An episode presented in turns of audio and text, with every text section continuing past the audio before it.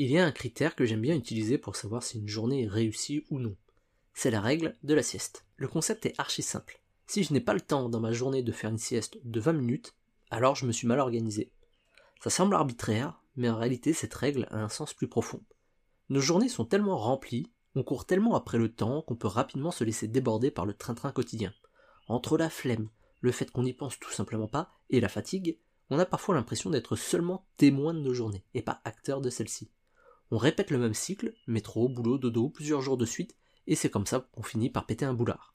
La règle de la sieste, c'est un bon moyen d'éviter que ça arrive.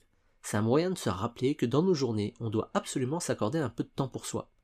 Ici, je parle d'une sieste de 20 minutes, mais ça peut être la lecture d'un bon livre, ça peut être une petite balade, une partie de jeu vidéo ou tout ce que vous voulez. L'important est de trouver un moment dans sa journée pour prendre du temps pour soi.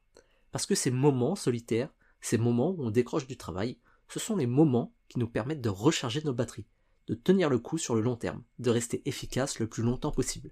Ces 20 minutes, c'est parfois ce qui peut faire la différence entre une bonne ou une mauvaise journée.